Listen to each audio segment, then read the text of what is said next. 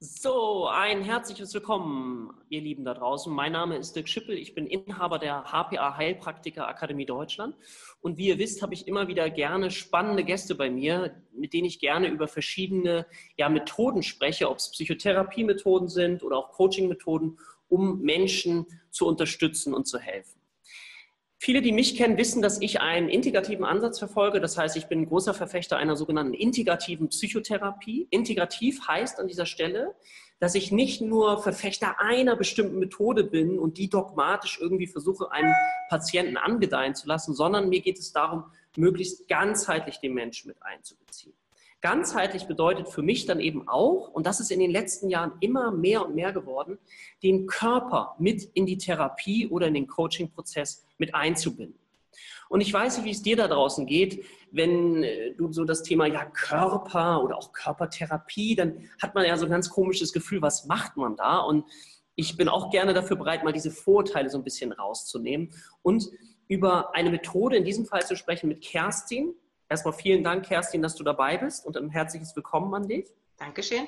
Über eine Methode zu sprechen, die letztendlich du ins Leben gerufen hast, die natürlich sich auf bestimmte Aspekte im Bereich der Körpertherapie auch bezieht, die sich Body Dialog nennt. So, Body Dialog, also mit dem Körper in den Dialog treten. Und das würde ich gerne mit dir, liebe Kerstin, einmal so ein bisschen anfassbarer machen für die Menschen da draußen und würde dich als erstes gern fragen, wie bist du dazu gekommen, überhaupt dich für so ein Thema zu interessieren? Also meistens ist es ja so, dass man eine eigene Erfahrung hat, bevor man sich für sowas interessiert. Und deswegen würde ich gerne deinen ja, persönlichen Background einfach mal dazu gerne wissen wollen. Ja, sehr gerne. Also letztendlich fängt meine Geschichte an, da wo viele Geschichten anfangen, nämlich in, äh, bei der Geburt. Ich bin mit einer starken Skoliose auf die Welt gekommen und war sehr, sehr schief. Mhm. Und die Diagnose war ziemlich früh ähm, als Jugendlichen Buckel mit 40 am Stock. Mhm. Und äh, war deswegen halt auch bis 20 jede Woche Osteopath, Physiotherapie und habe im Laufe meines Lebens, also ich habe getanzt, ich habe Theater gespielt, also ich war eigentlich immer mit meinem Körper aktiv und habe einfach, also ich kenne mich gut, sehr, sehr gut mit Schmerzen aus und weiß es auch, was es bedeutet, Schmerzen zu haben. Mhm. Und ich habe viele, viele Methoden versucht und habe letztendlich viele verworfen, die nicht gut waren für mich. Einige haben mir geholfen und ich habe einfach festgestellt, dass wirklich der Bezug zu unserem Geist, da kommt der integrale Aspekt auch ins Spiel. Also gerade zum Beispiel der Umgang mit Stress oder mhm. Stress überhaupt, was das mit unserem Körper macht. So meine Schmerzen sind im Endeffekt, also ich konnte wirklich ablesen, aha, das passiert, das ist mein Lebenszustand, mein aktueller so und so empfinde ich meinen Körper. Und ja, also letztendlich habe ich dadurch Body-Dialog entwickelt. Also weil ich gemerkt habe, ich will wirklich so ein ganzheitliches Verständnis vermitteln. Mhm.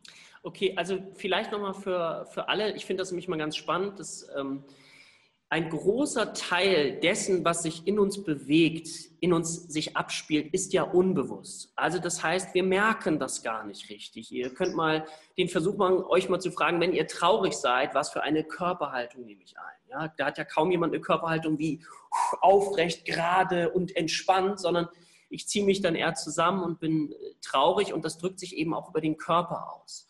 Und das finde ich das Spannende daran und deswegen möchte ich da gleich tiefer einsteigen, ist, wir können einerseits die Psyche dadurch natürlich beeinflussen, indem ich meine Gedankensoftware verändere. Meine Gedanken werden ja zu Gefühlen. Oder auf der anderen Seite habe ich eben auch den Zugangsweg über den Körper. Wenn ich eine Körperhaltung beispielsweise verändere, wirkt sich das wiederum auf meine Psyche aus. Umgekehrt, du hast es gerade gesagt, du wirst die Erfahrung sicherlich auch gemacht haben, wenn ich Stress habe, wie laufe ich durch die Welt? Ich kenne viele Menschen, wenn ich sie frage, ja, wie angespannt bist du und sagen, ja, normal. Und dann, wenn wir, man sie aber mal spüren lässt, auch durch vielleicht eine progressive Muskelentspannungsübung oder egal was, dann merkt man, oh, meine Grundanspannung ist eigentlich bei fünf. Und das kriege ich gar nicht mit, weil das eben so unbewusst läuft.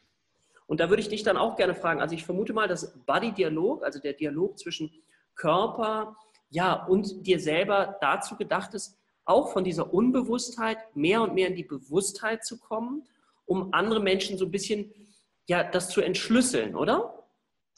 Genau, also ein Aspekt, mit dem ich arbeite, sind Emotionen. Mhm. Also das ist für mich ein wirklich essentieller Bereich, der, ähm, ja, der einfach ein Riesenthema ist. Es kommt ja immer mehr, wird immer mehr darüber gesprochen, wie wichtig es ist, unsere Emotionen zu kennen und wahrzunehmen. Das Thema ist letztendlich, dass die meisten, also viele Menschen ähm, wissen gar nicht, was sie für Emotionen haben. Sie merken nur, dass sie eben mit einer erhöhten Grundspannung durch die Welt laufen. Mhm. Und ähm, da kommt dann die Körperwahrnehmung, also das Training, sich selbst besser wahrzunehmen. Und das Ding ist halt, die Menschen haben zum Beispiel Emotionen von früher Kindheit, die sie nicht ausagiert haben, nicht akzeptiert haben. Daraus entwickelten sich Glaubenssätze und so weiter. Und dann kommen sie an einen Punkt des Lebens, wo sie merken, oh, ich will was verändern, ich will neue Dinge in meinem Leben erschaffen und fangen an, sich mit Themen zu beschäftigen und ähm, ja, Ziele zu, zu stecken, sich Ziele zu stecken und merken, aber irgendwie funktio funktioniert das Ganze nicht. Und da ist letztendlich das Problem, wenn wir etwas in uns tragen, was sich auch wirklich im Gewebe festsetzt mhm. und es nicht ausagieren, dann und gleichzeitig aber, sage ich mal, auf kognitiver Ebene, auf mentaler Ebene immer wieder dahin gehen, ich will was verändern, ich will was anderes machen, dann passiert wie so ein Widerspruch im Körper. Also es ist ein also im Gewebe ist es wirklich so ein Ziehen, ein, ein ständiges nach vorne und zurück, nach vorne und zurück. Also es ist halt wirklich so, der Körper gerät völlig aus der Balance. Und ich arbeite halt sehr stark, indem ich mir den Körper anschaue. Also ich, ein Bereich ist auch für mir, in welche Richtung geht ein Körper? Das sagt ja. extrem viel aus. Also, Was meinst du damit? Mhm.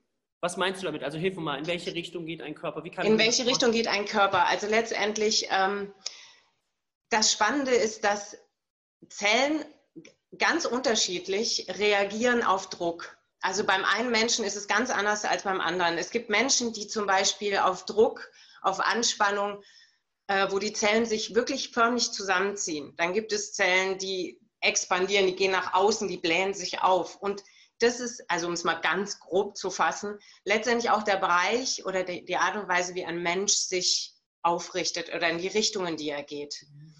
Ähm, und eine Richtung meine ich auch zum Beispiel Gewichtsverlagerung, um es mal ganz grob zu sagen. Ne? Also in welche Richtung geht ein Körper? Ist er nach vorne geneigt? Ist er nach hinten geneigt? Ist er in sich zusammengesunken? Und da kommen zum Beispiel auch die Faszien ins Spiel. Also wirklich an den faszialen Leitbahnen zu sehen, wo ist die Spannung, ähm, wo hält sich jemand und wo ist das un und da kann man wirklich sehen, was bringt jemand mit und wo ist die Diskrepanz dahin, wo jemand hin möchte. Mhm. Verstehe ich. Ich nehme schon mal so einen ersten Tipp mit und für die Menschen, also den ich auch sehr, sehr wirkungsvoll finde, ist der erste Tipp wäre doch, dass ich erstmal meine Wahrnehmung vertiefe, dahingehend, erstens, wie laufe ich rum, wenn ich gehe, genau wie du gesagt hast, bin ich eher nach hinten, nach vorne, bin ich zusammengekippt äh, und auch das Gefühl, wie fühle ich mich dabei? Ja, mit welchem Grundanspannungsgefühl gehe ich, gehe ich durch die Welt? Würdest du dem zustimmen, dass das so eine erste Übung wäre, die man mal machen kann, weil ich das möglicherweise noch nie richtig gemacht habe? Also definitiv sich selbst zu beobachten ist nie verkehrt. Ja. Und äh, es ist auch einfach eine schöne Präsenzübung. Ne? Also es gibt ja auch so eine Gehmeditation, wird ja auch oft ähm, also ja, gibt es. Und ähm, letztendlich, es, es, wo ich immer sage, es geht immer um Achtsamkeit. Ich meine, es ist ein bekanntes Wort, es wird viel benutzt und trotzdem ja. geht es darum, wirklich zu gucken, wie stehe ich jetzt gerade, wie laufe ich, ohne das zu werten erstmal. Mhm. Einfach nur festzustellen. Ja. Wichtiger Punkt, ne? Ich glaube, das ist ein ganz wichtiger Punkt, den du sagst, dieses, diese Bewertung. Ja. Die spielt ja eine große Rolle. Ja, und das ist eben auch dieser Kampf, wo wir mit den Emotionen wieder ins Hadern kommen. Und das wirkt sich halt immer auf unseren Körper aus. Mhm. Immer. Ich würde mal noch einen zweiten spannenden Aspekt mit reinnehmen. Ich weiß nicht, inwieweit du das beobachtest. Meine Erfahrung ist, dass auch die Atmung in diesem Zusammenhang eine große Rolle spielt. Je verkrampfter ich bin, desto schwieriger bin ich eigentlich, um richtig zu atmen. Ist das auch deine Erfahrung? Ja, tatsächlich. Also ich arbeite auch mit dem Atem. Also mhm. ich nehme den sehr stark mit in meine Arbeit mit hinein, ähm, weil ich einfach viel über den Atem lesen kann. Und, und die Atmung formt, also die, ich habe ein Seminar, das heißt, die, wie die Atmung uns formt. Also es ist tatsächlich so, ähm, der Atem passt sich immer der Emotion an oder Emotionen, emotionalen Erfahrungen. Und der Atem ist immer, immer zusammenhängt mit dem Körper und mit dem aktuellen Zustand und der Atem lügt nie. Mhm. Deshalb sage ich immer, ich glaube nicht, dass es eine falsche Atmung gibt. Mhm. Ich glaube, dass jemand die perfekte Atmung hat zu dem, wo er gerade steht oder sie. Mhm. Zu dem, was er sie mitbringt, ist es die perfekte Atmung, das, was sie gelernt hat und mitgenommen hat. Und aber man kann wirklich über, sei es über den natürlichen Atem nach Middendorf zum Beispiel, also den erfahrbaren Atem, das finde ich zum Beispiel erstmal eine förderlichere Arbeit, als zum Beispiel direkt mit einer Technik anzufangen. Es kommt aber darauf immer an, wo will, was will jemand und wo will jemand hin? Und nutzt er es jetzt für ein Pilates-Training oder ein Yoga-Training? Ich bin wirklich Freund davon, erstmal den ganz eigenen Atem zu finden und kennenzulernen, weil das einfach auch einen großen Kontakt oder wiederherstellt zu sich selbst. Mhm. Meine Erfahrung interessanterweise in der Psychotherapie ist, dass wenn ich mit Menschen über tiefe Dinge spreche und sie für sich so eine Erkenntnis gewinnen, dass dann häufig so eine Art Seufzer, so ein ja. Oh. Und ja. dann merke ich so, wie dieser ganze Körper in so eine richtige Entspannung geht. Und ich glaube, dass es wichtig ist, wenn ich, wenn ich das ein bisschen mir anschauen möchte, dass ich das auch erstmal bemerke. Also ich bemerke, oh, wenn mir etwas von der Seele fällt, dann komme ich in die Entspannung. Also ich bin ja ein großer Freund davon, dass auch Forscher zu sein, Forscher zu sich selber, also für sich ja. selber, um herauszufinden, was tut mir ganz gut. Für alle diejenigen, die sich dafür wissenschaftlich interessieren, die möchte ich zumindest den Namen Antonio Damasio mal sagen, die somatischen Marker, also die Fragestellung auch, wie ich auf Stimmigkeit achten kann. Also Stimmigkeit, und da wird es dann wieder, finde ich, sehr vernetzt. Wer schon mal von euch den Bereich der Familienaufstellung und so weiter gehört hat. Also Stimmigkeit, wo merke ich möglicherweise keine Stimmigkeit, wenn ich irgendwie denke, ich sollte das und das tun? Und dann fühle ich in meinen Körper hinein und merke, ja, aber irgendwas fühlt sich nicht stimmig an, kongruent. Ja? Und was ich, ja, ganz gerne. Nee, und genau an dem Punkt kommt halt auch die, die Stimme ins Spiel. Mhm, ja. Ne? Also über die Stimme können wir auch so viel lesen. Also es, es ist einfach so, wir können die Dinge nicht trennen. Es genau. hängt einfach miteinander zusammen, alles. Ja, hilf uns doch mal. Also Stimme. Sag, sag mal kurz deine Erfahrung so im Bereich von Stimme, wenn du möglicherweise mit Klienten arbeitest.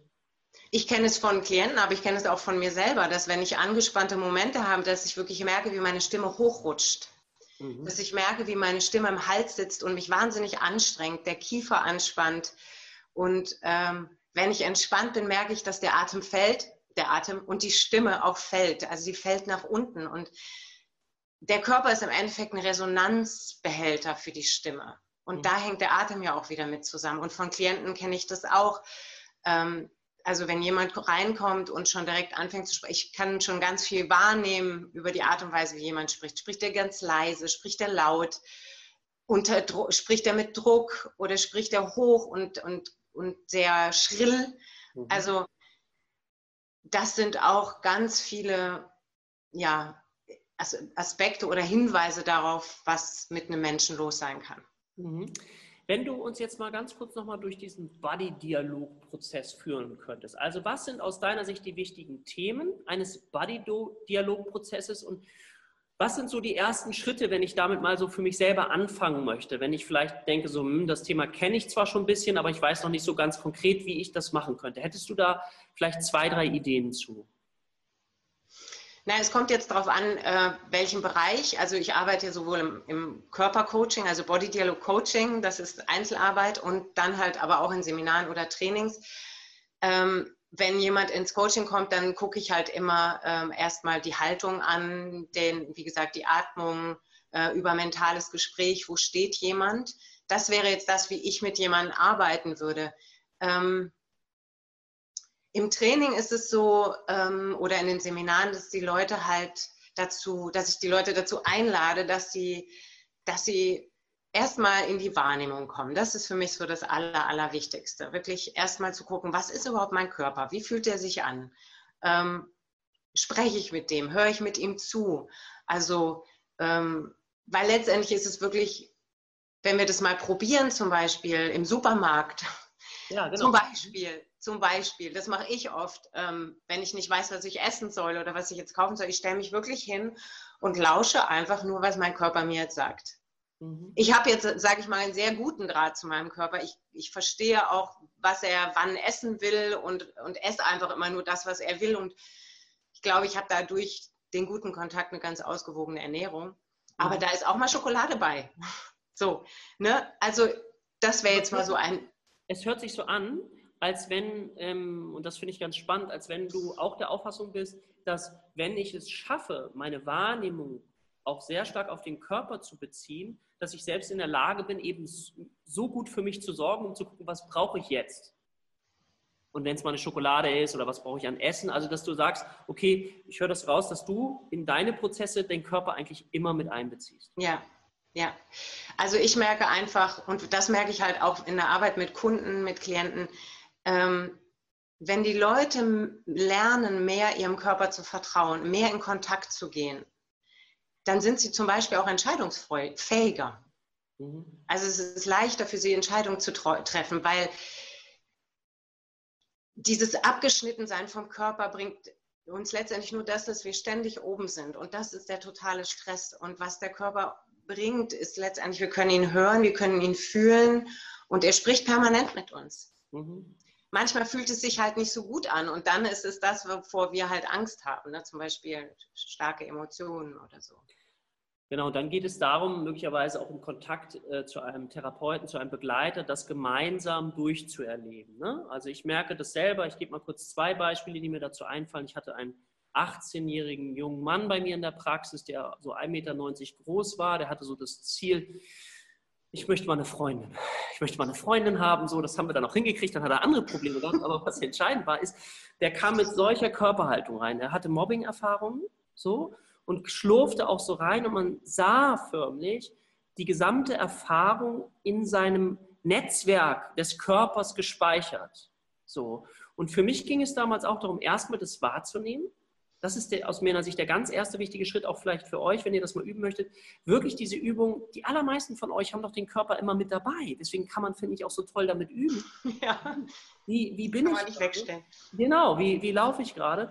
Und mit ihm haben wir das so gemacht, einerseits in die Akzeptanz zu kommen, aber auf der anderen Seite eben durch Veränderung der Körperhaltung haben sich andere Gefühle entwickelt, mehr Selbstsicherheit. Ja? ja. Und man kann auch eine Selbstverteidigungsmethode erlernen. Es ist alles egal, aber ich entwickle etwas über den Körper. Das ist so das erste Beispiel, wie ich ihm sehr, sehr gut helfen konnte. Und das zweite Beispiel, und das kennst du vielleicht auch, ist dieses typische Beispiel, ich arbeite ja sehr viel auch im Businessbereich und dann kommt ein Mitarbeiter und der möchte unbedingt eine Gehaltserhöhung haben.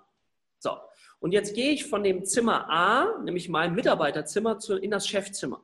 Und in dieser Zeit, während des Ganges zum Chef, passiert so etwas, ich nenne das immer so eine Art Regression. Ich werde irgendwie immer kleiner und jünger und bin nachher beim Chef und bin vielleicht so gar nicht mehr, nee, nee, nee, nee. Also der, der Chef nimmt mich ganz anders wahr, nämlich wie so ein kleines Kind, das jetzt äh, so eine Gehaltserhöhung haben möchte. Ich bin gar nicht mehr in meinem Erwachsenenanteil, weil möglicherweise die andere Person etwas ja auslöst in mir, dass ich in eine andere, kleinere Rolle zurückwandere. So. Und ich finde, ich weiß nicht, ob du das auch kennst, aber das dann auch zu trainieren, äh, wann bricht denn das ab? Also an welcher Stelle des Ganges bis zum Chef bricht es ab, dass ich irgendwie dieser kleine Junge werde und mich gar nicht traue, meine vielleicht berechtigte Forderung einer anderen Person gegenüberzubringen. Und vielleicht merke ich, dass ich bei bestimmten Personen immer wieder wegknicke immer wieder in so einen bestimmten Modus komme. Kennst du das in deiner Arbeit auch? Ja, absolut. Also es ist interessant, ich habe gerade mit einer Geschäftsführerin in der Schweiz gearbeitet und die kam genau mit diesem Thema, ja. dass sie einem Angestellten letztendlich kündigen musste. Ja. Mhm. Und äh, sie ist sich total klar ihrer Arbeit. Sie, sie, ist da wirklich sehr drin und völlig überzeugt auch. Das war nicht das Thema.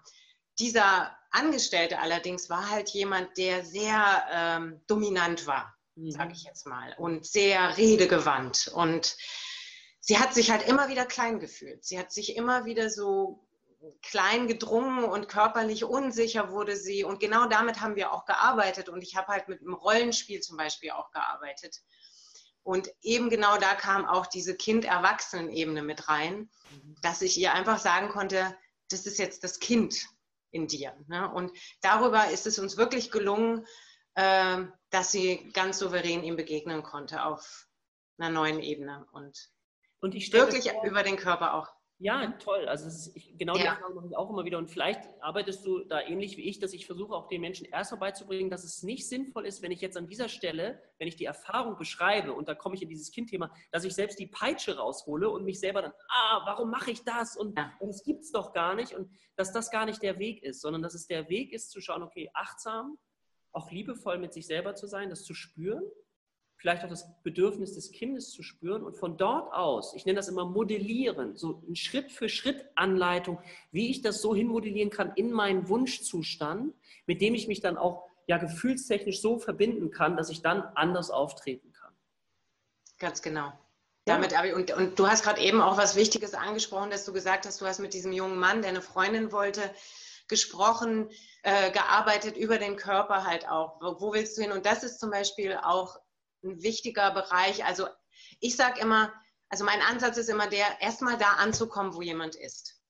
Das erstmal zu, erstmal wirklich zu greifen, weil wenn wir nicht lernen, uns da an dem Punkt anzunehmen oder das nicht schaffen, dann gehen wir immer aus, aus dem Kontakt mit uns. Und dann ist es ein Ziel, finde ich, sehr schwer zu erreichen, wenn wir nicht, weil dann sind wir ja nicht hier, dann haben wir keinen Startpunkt. Ja. Und da ist genau der, mein Ansatz auch, dass, dass es erstmal darum geht, wo stehe ich jetzt? Wo will ich hin? Und da sagst du halt, das ist so aus der Psychodramatik halt auch, äh, oder bei Schau Schauspieler machen das alle äh, letztendlich, ähm, was, wie, wie muss meine Körperhaltung sein? Äh, wie ist mein Gesichtsausdruck? Wie sind, wo geht mein Kopf hin? Äh, wie ist mein Atem? Und darüber können wir auch eine Emotion letztendlich hervorbringen. Ja. Und den Körper in die entsprechende Haltung bringen. Ja, also für mich gehört das eigentlich in jede moderne Psychotherapie mit rein. Eigentlich kann man das überhaupt gar nicht mehr ausschließen. Was ich immer spannend finde, ist, dass so, selbst wenn wir es wissenschaftlich schon klar haben, es immer noch so viele Jahre dauert, bis es sich in Praxen etabliert. Aber deswegen für alle diejenigen, die auch möglicherweise auf der Suche sind nach einem Therapeuten, nach einem Coach, der mir da helfen kann bei meinen Themen, bitte sucht euch auch jemanden, der das mit einbezieht, weil das ist aktuelle Psychotherapieforschung, das ist moderne Psychotherapie. Ja? Okay, ich möchte mich ganz herzlich bei dir bedanken. Vielen, vielen Dank, dass ja, du sehr, sehr gerne hast, dieses Gespräch zu führen. Und ähm, bin ganz gespannt, was wir auch weiter auf die Beine stellen werden. Also wir werden ja da in diesem Bereich noch weiter was zusammen machen. Für alle euch da draußen, ich hoffe, ihr konntet einen kleinen Einblick gewinnen in dieses Thema Körper. Ja, ich glaube, das kann man gar nicht oft genug sagen, auch diese eigene Stimmigkeit zu prüfen und ein erster Schritt einfach mal zu, darauf zu achten im Alltag. Wie laufe ich rum, wie gehe ich, wie stehe ich und wie fühle ich mich dabei? Das wäre, denke ich, ein erster Schritt. Alles Liebe euch und auf bald. Tschüss, tschüss. Tschüss.